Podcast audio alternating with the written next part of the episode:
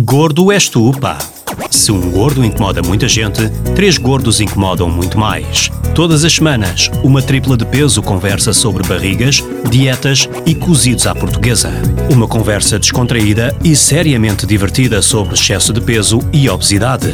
Nuno Azinheira, João Cristóvão Batista e Pedro Coutinho Louro, em Gordo és tu, pá, na NIT FM. NIT FM. E chegamos finalmente a agosto, primeiro episódio do mês forte de férias e os gordos mantêm-se de pé, e gordos, claro, como convém.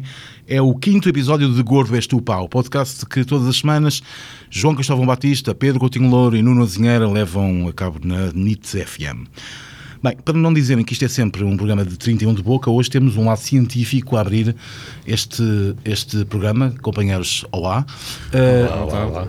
João, uh, tens aí um estudo que pode ser um bom leitmotiv para, Tenho. para o que vamos falar. Tenho é interessante, é uma notícia do, do Guardian que dá aqui, dá aqui luz. Sim, porque isto é uma coisa internacional, não é uma coisa qualquer. Certo, uma, uma Gordos notícia do mundo. Uma notícia do Guardian que, que, que apresenta aqui um estudo que foi feito pela Universidade de Tel Aviv e que chegou à conclusão de que o sol ah, aumenta a sensação de fome nos homens. E, e, portanto, o que é que eles fizeram? Basicamente pegaram em 3 mil ah, participantes neste estudo.